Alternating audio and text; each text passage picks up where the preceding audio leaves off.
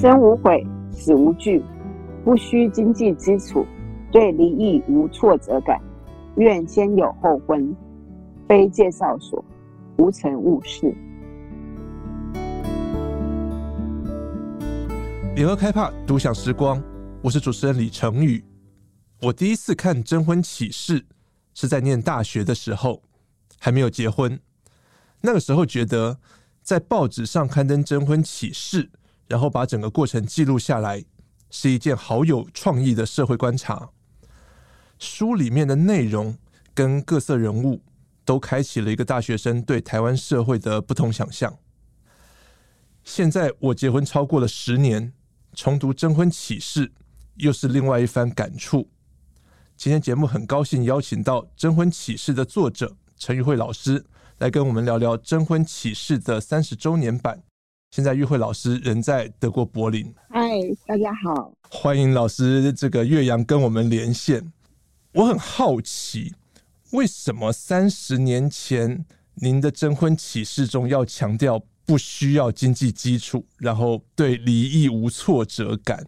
是因为那个时候您本来就不打算透过这个方式真正进入婚姻吗？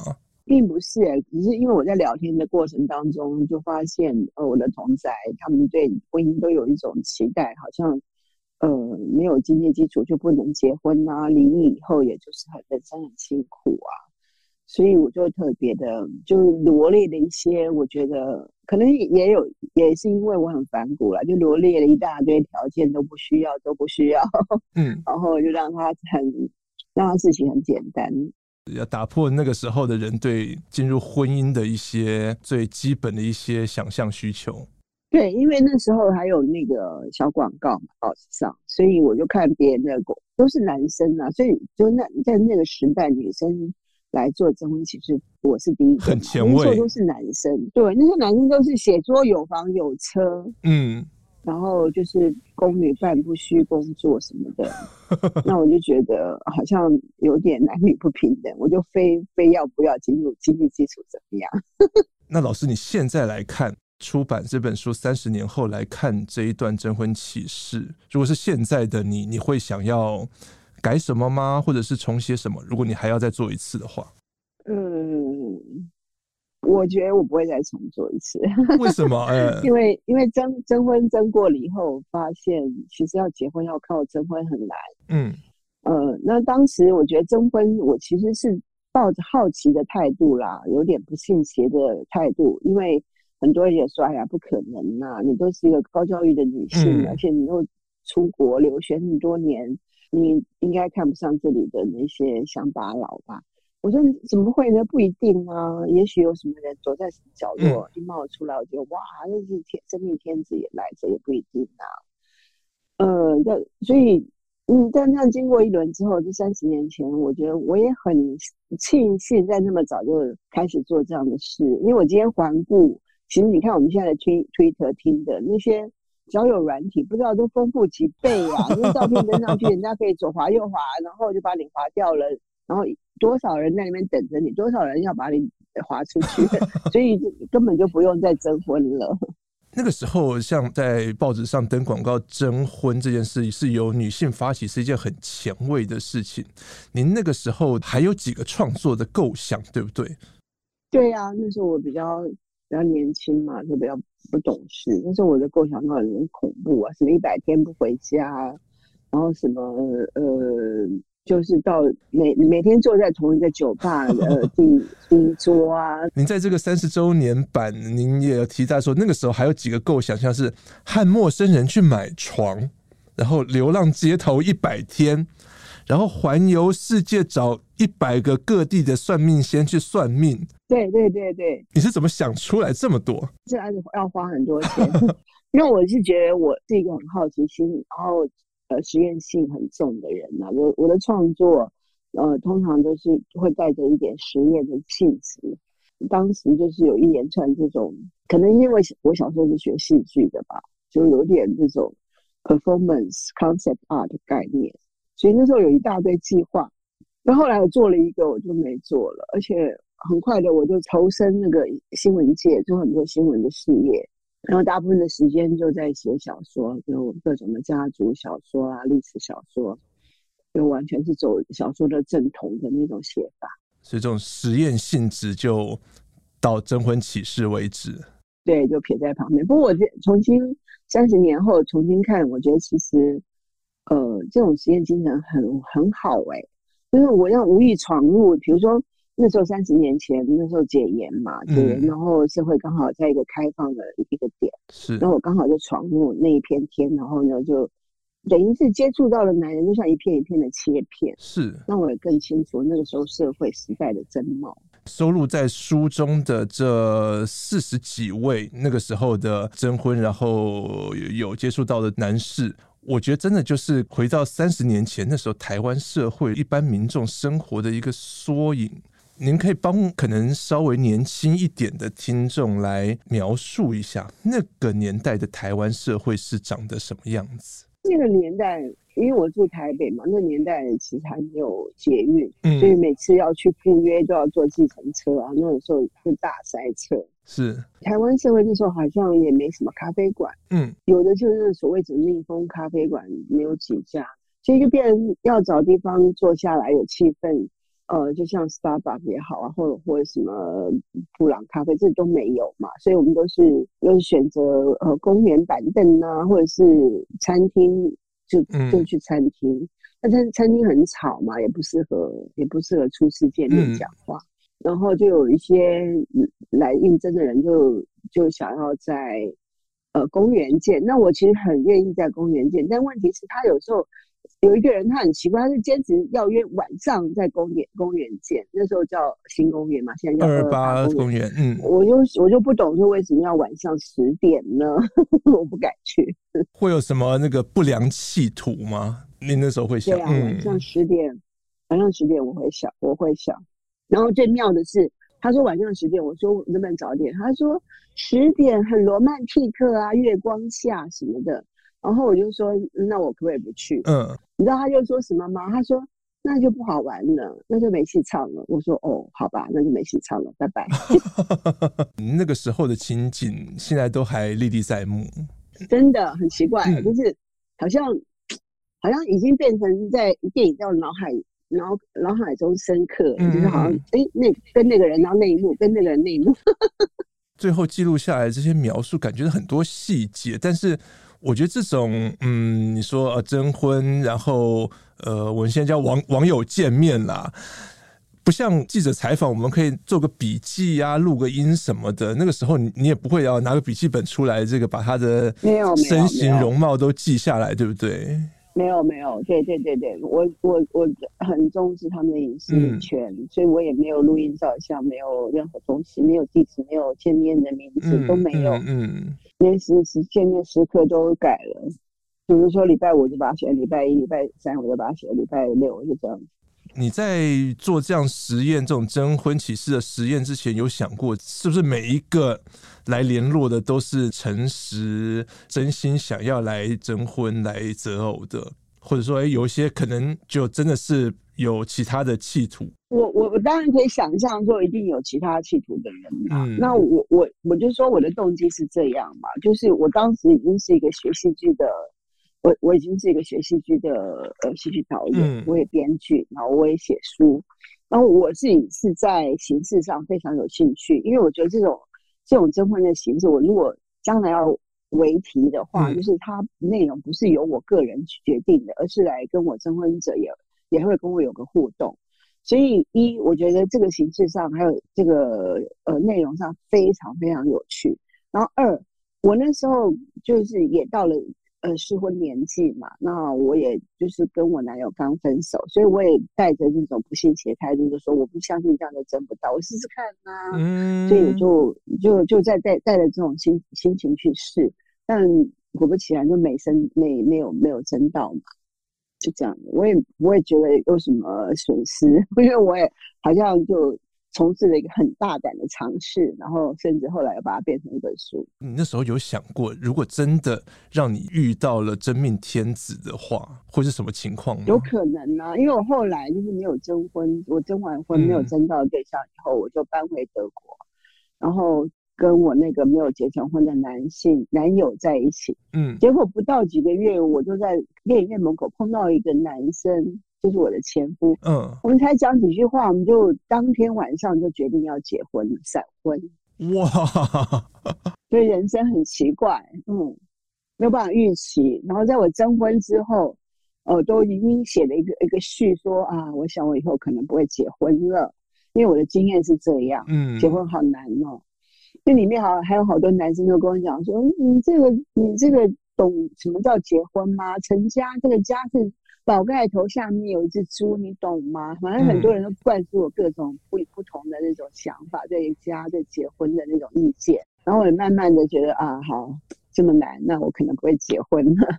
就没想到回德国很快的就闪婚了。哇，这个真的是人生难料，这样。婚姻难料，嗯，真的很有趣的是，我看到在三十周年这一版的序，您对婚姻生活的看法没有变，但是我又翻到下一篇二十五周年版的序，你在一开头你就写到，我对婚姻的想法都变了，所以这五年间是有什么心境上的改变吗？让你觉得哦，见山又是山。因为这二十五年那那几年，我处于离婚的一个状况。嗯，他每一篇的序就是当下您的状态。对，那一那那个年代我的状态。二十五年那一年，我刚好在离离婚不久，所以我可能对婚姻 有一个想法。然后现在又是已经过了三十年了，我又有个另外一个想法。对，嗯，人的想法会变的。然后其实主轴不变呐、啊，就是有时候可能就。观念上会变啊、嗯，我是，所以我一个朋友跟我讲说，他觉得蛮有趣的，就好像如果说五呃呃这个征婚启事一年一年的这样，五年一个版，五年一个版，然后每次都有一个序，然后每一次序都不一样，他这样对照到五十年版会怎么样呢？啊，是每一个阶段每一个阶段都不同的这样的心境去看这本著作，经历了这样子的三十年的过程。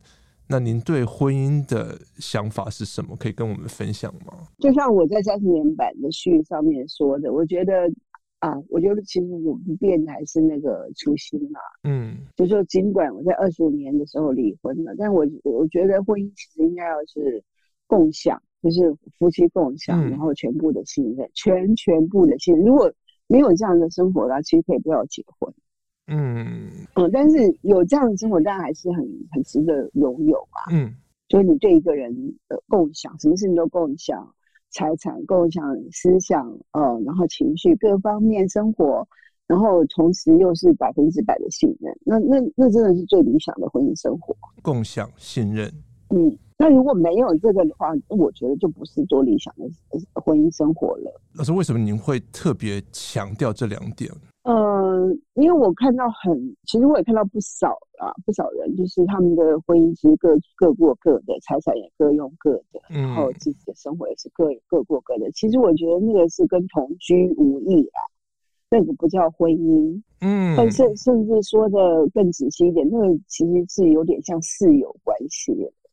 那我觉得真正的婚姻生活应该是密合一起的，就是两个人共在，然后眼光朝着。后一种朝着朝着远方一起前进的，而不是你过你的，我过我的。可能比较年轻的世代，他们更向往个人的自由，或者是说更追求属于自己的个人的自由、个人主义这一方面。好啊，那如果你能强调这一点，而又能彼此信任，那我觉得也至少拥有一大半，就是嗯，信任是一切嘛。真的，如果你们还能彼此信任，如果你有你做你的，你有你你的，你开你的车，我去住你的房子，那如果我们彼此之间信任真的是无间，那我也 OK，我也觉得这样也不错。但如果不是，那我觉得那个婚姻真的就可有可无了，不是吗？就回归到当室友算了，这样。对啊，或或共居，或者是。我我是觉得有一种婚姻应该是也不错啦，就是久久见一次面。您强调这个信任这件事情，我觉得确实可以让大家想一些事。呀，信任真的非常重要。我我离婚的时候，我最大的损失都不是别的，而就是我再也没有那个信任了。那那个好可惜，因为那个信任是像黄金一样。纯的，你知道吗？嗯、你一旦没有了，你你找的都是那种十八 K 的啦，十六 K 的都不纯了。嗯、我就觉得那种纯真的信任好重要啊。是是是，但是如果我们回过头来看结婚之前，好，我们说征婚或者是择偶，三十年前。从您记录下来的内容，那个时候的一些征婚择偶的标准，是一些像比如说聊得来、要稳重，然后有责任心、幽默感，还要见过世面，这样。这我归纳出来，好难哦。真的吗？你有吗？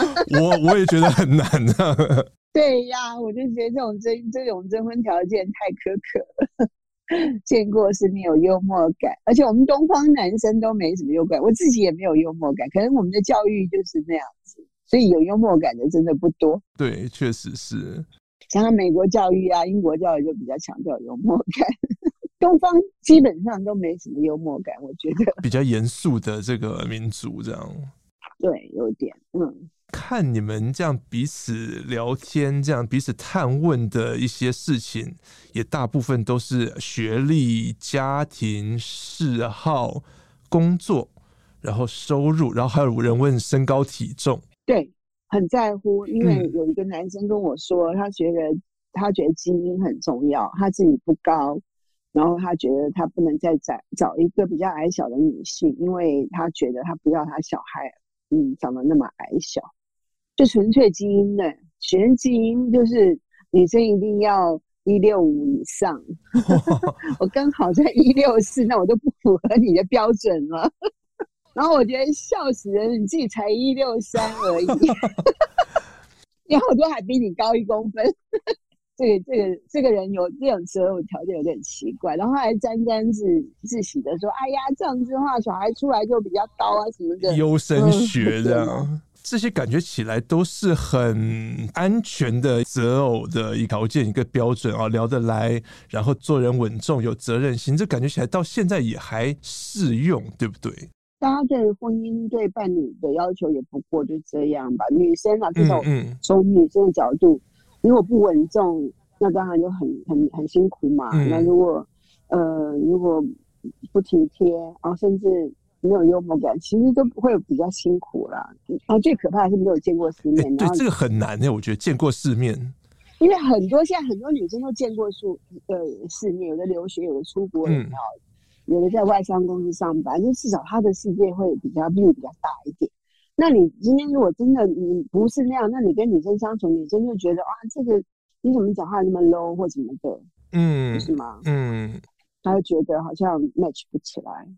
虽然他他觉得他很稳重，虽然他也觉得他很可靠，可是他就是那么的不 o 不不 open，那么的没有没有那个 vision，嗯，然后或者是说他的世界就这么狭窄，嗯，这也会两个人也会常常吵架，我觉得。所以还是有一点那种所谓的讲比较老一点，就是所谓的门当户对，就是你的呃学经历啊，或者是这个世界观啊等等等等要相仿，差不多才会是比较容易走下去的一个状况。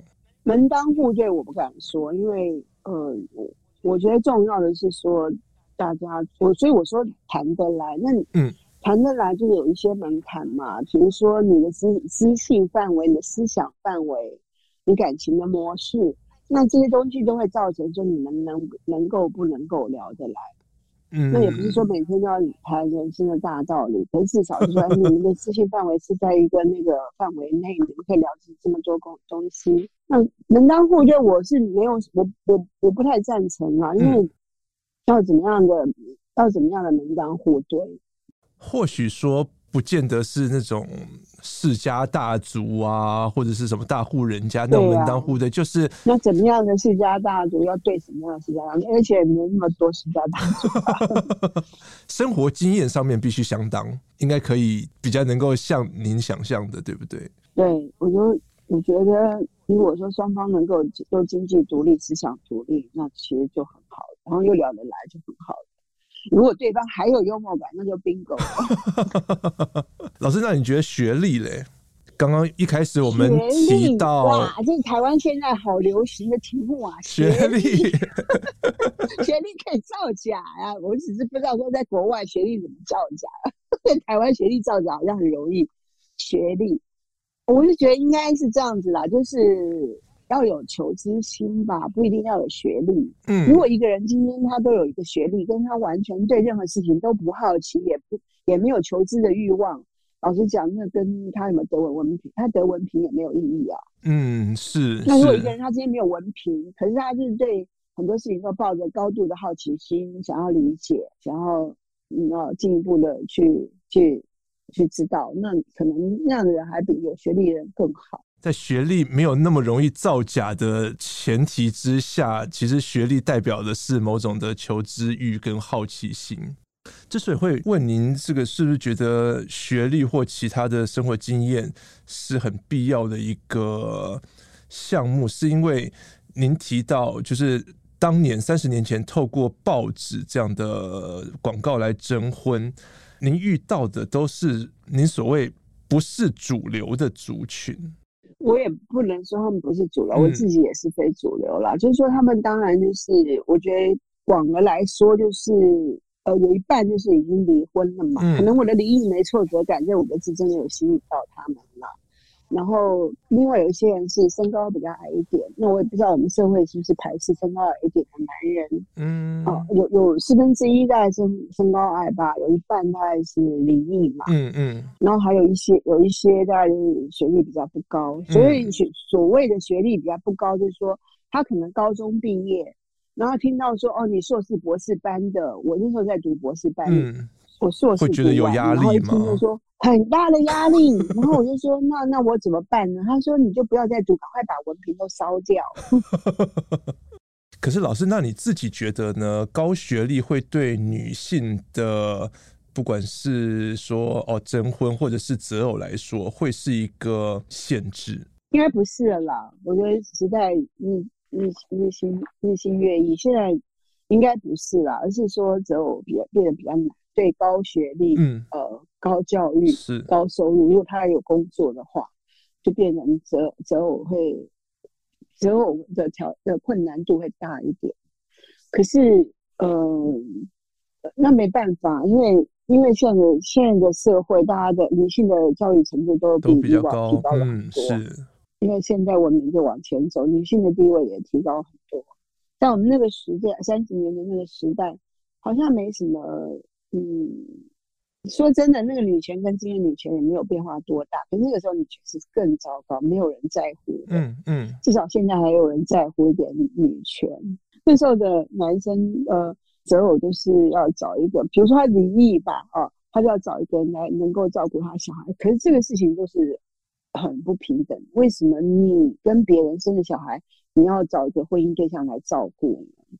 嗯，我觉得这是不平等的。那是你的小孩，他虽然也许也喜欢小孩，嗯、也愿意帮你照顾，可是这不是他的义务啊。那时候他们是觉得理所当然。可能大多数这样的情况之下，嗯，男生会觉得说帮小孩找一个妈妈或有母爱，所以他不是找妻子，对他不是找偶，他是找一个保姆。可能是嗯，有这样的一点味道，找一个妈妈的角色，可是不是妈妈，是继母，而而且妈妈她找她自己找妈妈吗？还是替小孩找妈妈？那应该把那两个照片登出来说，我要替这两个小孩找妈妈才对啊！这有人会去吗？对呀，可是事实上我们说的是事实啊。他真的在帮小孩找妈妈，不要骗人了。你你说你要结婚，其实你真正的目的是替小孩找妈妈。嗯，其实顺便说啊，他也可以是我的妻子，那就最好了。问题是说，人家又要去照顾你小孩，又要应付你妈妈，最好还是出去赚一份工作，有个钱。那他是谁呀？他这些什么都要做了，所以这个是没有女权的。现在我觉得大家会对这个事情比较介意一点嘛，所以男生。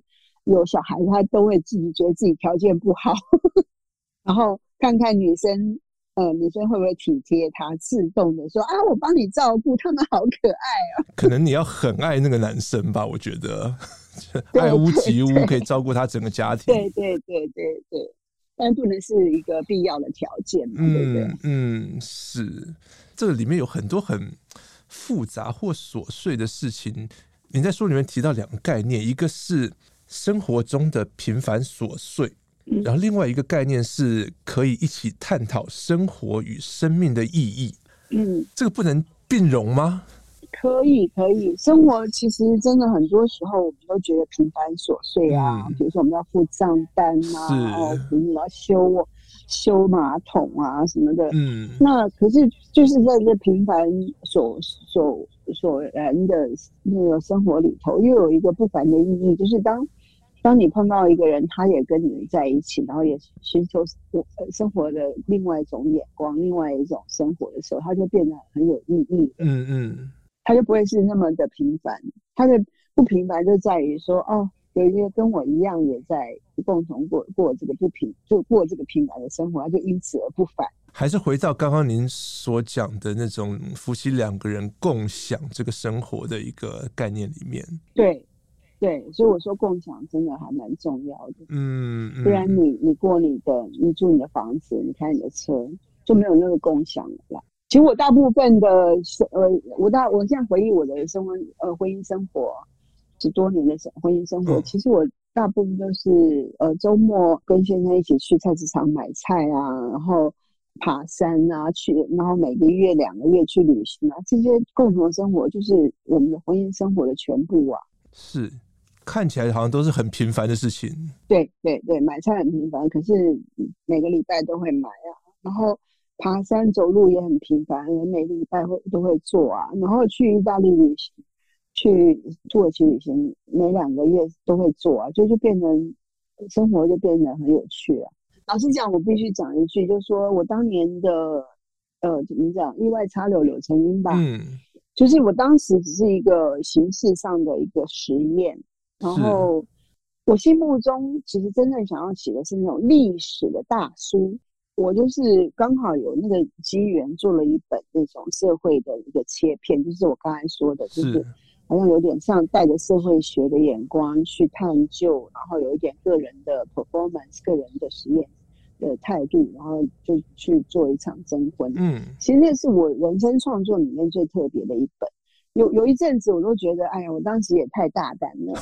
事后回想起来，觉得自己很大胆。对对对，就觉得好像那个那个书好像有一点点超乎呃那个时代的想象，呃，嗯，那个时代的对想象的一点点超超乎一点点就不好，应该是超乎一点点好，因为我超乎太多了，嗯，太多了。嗯，那呃，我后来写的小说都是那种大部头，嗯嗯嗯，像什么海神家族啊，那个很庞大的家族故事啊，或是 China 很庞大的瓷器故事啊，幸福之夜。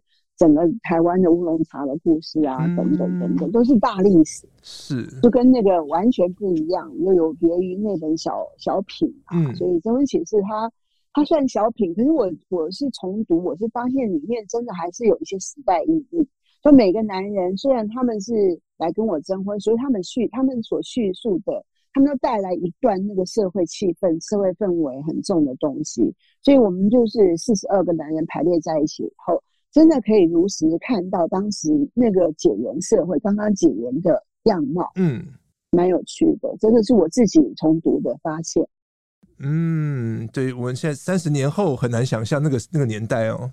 呃，就是你从每一个四十二个人，然后有的带来这个，呃，有的带来这个，有的带来他其实是个将军，从大陆撤退过来，到现在还单身，然后他种种的经历，他的其实他真正的未婚妻还当时没有过，没有。搭船过来，后来他就他有点精神病，在台大住了很多年，就很多的这种故事结合在一起，就是有有点像那时候台湾的一个样貌，整个台湾社会的缩影。对，有点像民族志。在您整个的创作的生涯里面，《征婚启事》占一个什么样的位置？嗯，虽然是小品，但是它是非常的走在呃时代的前端呢，就它的前卫性还是很够的，然后。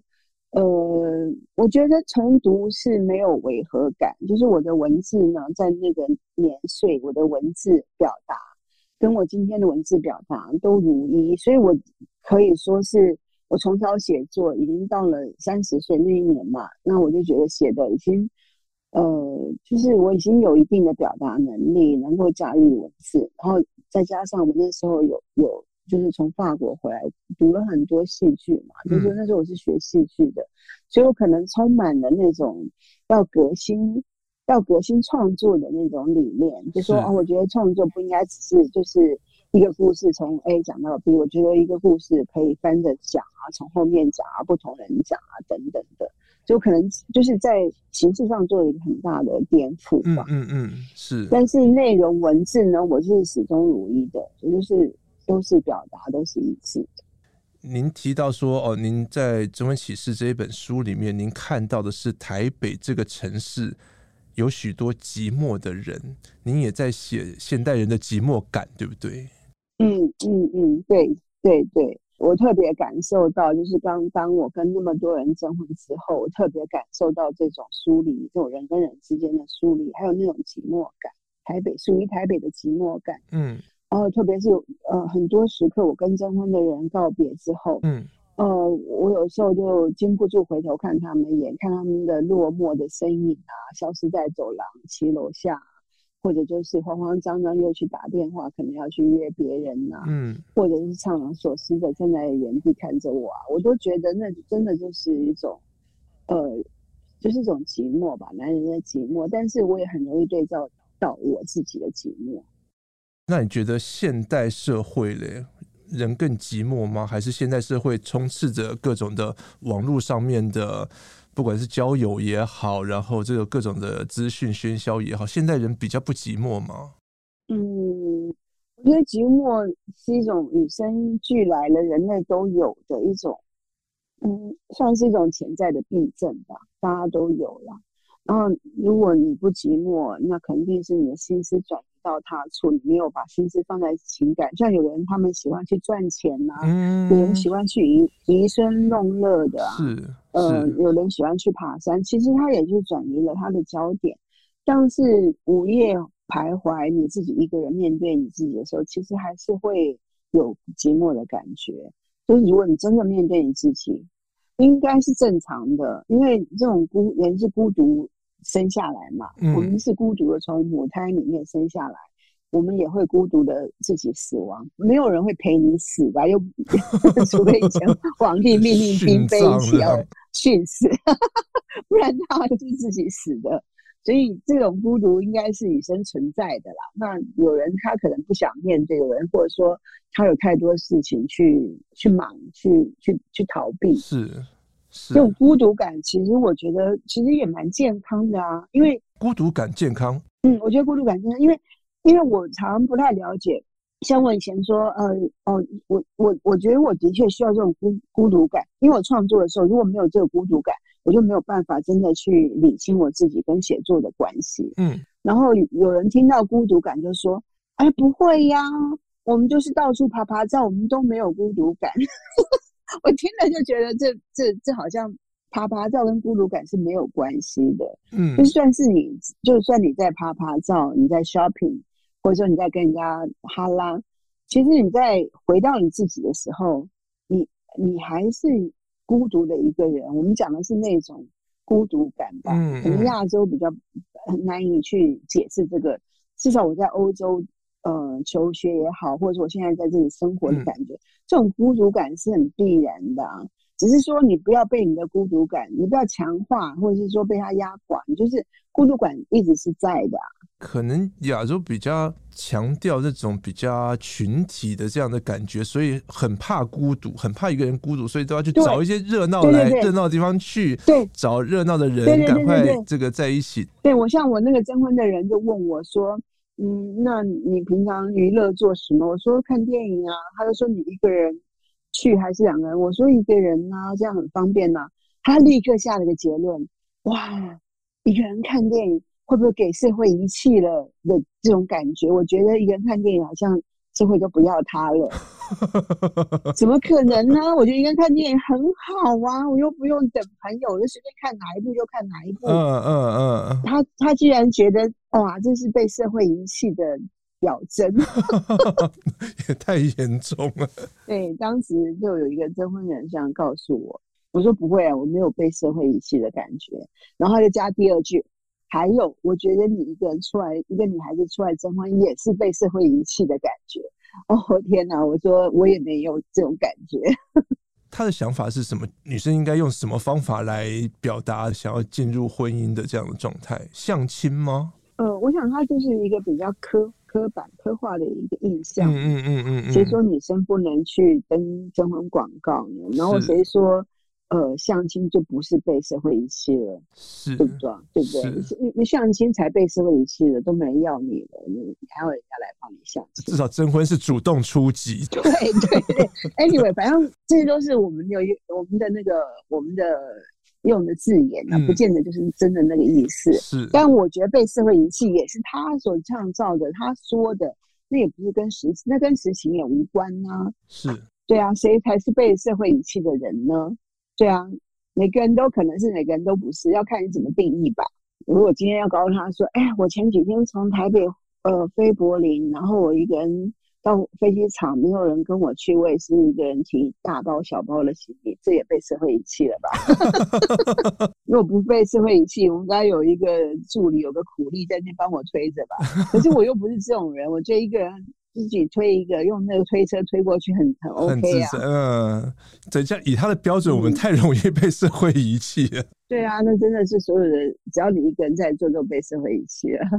你在书里面说，透过征婚启事这样的一个论著，你想凸显婚姻制度的矛盾，凸显台湾社会的伪善，凸显边缘人物求生存的悲哀。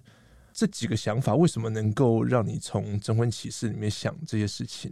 我倒不是刻意像你所提的那几点，不是我创作当时的呃初衷，我没有带着那样的动机说，呃，我想要回避伪善，我想要干嘛想干嘛。我只是说事后我重新看这本书的时候，我对当时的我下笔的那个文字，我感觉哎。诶好像三十年了没有任何违和感，就算今天我去跟人家叙述一本书，嗯、或是说一个故事，我也是一样的，我也是一样的语气，一样的文字，这一点我觉得很难得。那是因为我不伪善，我一点都没有要故意去做某一个作品，我没有要讨好谁，是也没有要讨好读者，我就是很忠诚的。当时我进行了一个这样征婚的一个事件，然后把它。写了下来，而且我写的最重要的重点不是别人，而是那些人带给我的感受。那那感受是真诚的，它不会变。嗯，所以那本书可贵的就是我自己个人记下我可贵我我的真诚的感受了。是，同时我觉得啊，就是呃，如果我不是拥有这种可以记载我自己呃当下最真诚的感受的话哦，我可能。不会写到今天，因为到今天我都仍然是那个那个我，那个陈玉慧，一路走来都秉持这样的一个信念。对，我没有，我无意无意批判那些来跟我征婚，我没有任何，I'm non-judgmental，我没有评论他们，因为我评论他们就是我评论我自己。我觉得生命是公平的，生命也是残忍的，所以我观看他们就像我观观看我自己，我没有责难、诘问，我没有任何。我没有任何对他们有什么批评，嗯，我就是如实的把当下我所遭遇的、我感受到的，呃，用我的方式写下我的心情。那时候在写的时候，有想过这本书可能影响这么多的世代，三十年了，或者是说他在文学创作上面是有这么大的一个回响吗？这个有点出乎我的意料。对啊，到最最后，我就想，我就想想不通，就是当初一个呃，我的应该是一个破格之作吧，嗯、就是我突然走到前面做一件这件事情，虽然我也不觉得是什么大不了的事啦，可是真的三十年后，呃，无论是在畅销度啊，或者是重视度，我觉得这本书真的是带给我太多了，就是它也是。剧舞台剧不停的被改编嘛，然后它每一个版本，香港版本、大陆版本都不停的在改。那天在记者会上，我们有一个新书，又有三十年版的新书签书会，我就说哇，就是承认呐、啊，很感谢就是当年来跟我征婚的人，因为真的这本书真的是太畅销了，养我太多年了，真的是不好意思。就是我呃生涯里面。回响最大。另外一本是《海神家族》，海神家族是之后我，我我我呃，我写了一本呃海岛跟我自己的家族平行的一个故事。这两本的那种风格完全不同的，差异蛮大的，好像两个人写的。不过后来我也写了很多啦，所以我我我基本上不太喜欢写同样一一种书，我我每本书都希望有个突破。所以有人跟我讲说啊，你要不要再写《征婚启示二》？我说 no，我我不喜欢重复。我不能说多年轻，但是我觉得，比如说，嗯，二零二零左右出生的啊，就是新的世纪出生的千禧年后那一代，对对对，我觉得他们比较是 asexual，他们比较是属于无性族哎。这怎么说？您的观察？我的观察就是说，他们比较是我们英文叫 ax a a 嘛，asexual 就是无性无性族，就好像有点像。嗯，有一种草履虫，他们是单性繁殖的草履虫，他们是它单性繁殖的，它也不需要异性。我感觉就是说，好像未来有一种趋势，就是因为他们活在那个嗯虚拟的世界，嗯，所以他们其实是不需要特定的对象，就是他们可以自己跟那个虚拟的对对象，呃，以后都会有电脑人啊、虚拟人啊，嗯，所以可能就是。好像有可能进入那种单性繁殖的年代。我现在是想，我现在说的是科幻式的啦哈、嗯，我不是说，我不是说，我不是说现在哦、呃，我是说我我可以想象，因为我我觉得我现在对年轻人，尤其是千禧年后年轻人最大的一个感受，就是说他们都不太说话，因为他们说话的都是都是跟着虚拟社会、虚拟世界。嗯你就是在他面前，你跟他说，你也得要用电脑跟他用用用手机跟他说，用 Line 用用 WhatsApp 用 Twitter，就好像他们他们是活在虚拟世世界的那一代啊。我我我不知道是好不好，但我至少我自己是，我觉得他们对现实社会的 engagement 好像没有那么的像我们以前一样，嗯，呃，然后他们的革命啊，他们的爱情啊，可能都是发生在虚拟社会那一边。嗯，是。就有一种一种感觉，但我当然我是很科幻的感觉啦。我想他们就是所谓的这种数位网络的这个原住民，他们生下来就有网络虚拟空间，不像我们是长大之后才有所谓网络这种东西。对，他们是在虚拟社会生生下来的。然后我现在如果去大学演讲，嗯、就是那种很小的，就是大学生吧，嗯，嗯，感觉他们就是。不太说话、不太反应的，就是好像他们都活在他们自己的世界。所以不管是台湾还是欧洲都一样。嗯，对，嗯，我也不知道好或不好。就是我自己也，我回想我的年轻的时候，我大学大一的时候，我真的。我告诉你，我那时候真的很叛逆。嗯、我看到同学不打招呼，我看到老师不讲话，老师问我问题，我也不讲话。我基本上就是不讲话。我是活在我的虚拟世界，我的虚拟世界就是尼采啊、叔本华啊、荣格啊、弗洛伊德啊、赫塞啊，是，你知道吗？麦田捕手啊，就是我的虚拟世界是那些世界。你会因此这样比较能够理解现在的年轻人吗？千禧年后的年轻人他们的虚拟？对啊，我觉得我自己跟他们一模一样啊！我觉得我自己跟他们一模一样。当我去学校演讲，然后发现哎，怎么都不讲话的时候，我就觉得啊，他至少还有来啊！我以前去都不去。我的那个叛逆到有一天就是做征婚启事，然后不停的叛逆下去，叛逆到去写历史小说。不过今天走走回来，一路一路走到这里。哎，原来还我内心还是叛逆的。您的下一本有什么构想吗？哦、呃，我下一本呢，就是有两个可能啊，一个就是我现在在写个电影剧本，然后我想把它呃改成小说，就是我人家是先写小说再写电影剧本，我是反过来，呃，逆向。呃，对，那是一个可能。那另外一个可能就是我我也在想重新写我呃。也不能说是回忆录，我想回忆我生活生命中重要的某些事，都还在酝酿中。夫妻两人共享毫无保留的信任，假设不是那样的婚姻生活，婚姻便可有可无。这是征婚启事作者陈玉慧对婚姻的看法。今天谢谢玉慧老师来跟我们聊征婚启事，三十年前跟三十年后。也谢谢听众朋友陪我们到最后，谢谢谢谢大家，下次见。上网搜寻 vip 打 u 点 com 到联合报数位版。看更多精彩的报道。